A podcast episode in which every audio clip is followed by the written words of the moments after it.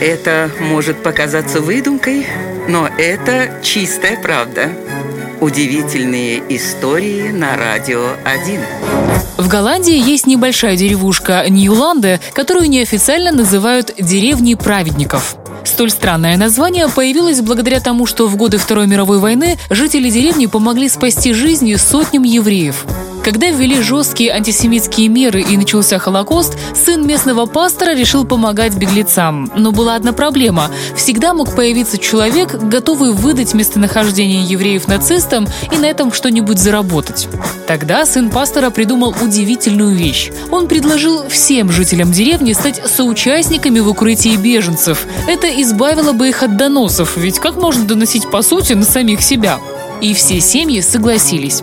Они предоставляли евреям убежище, давали им деньги и помогали с оформлением документов.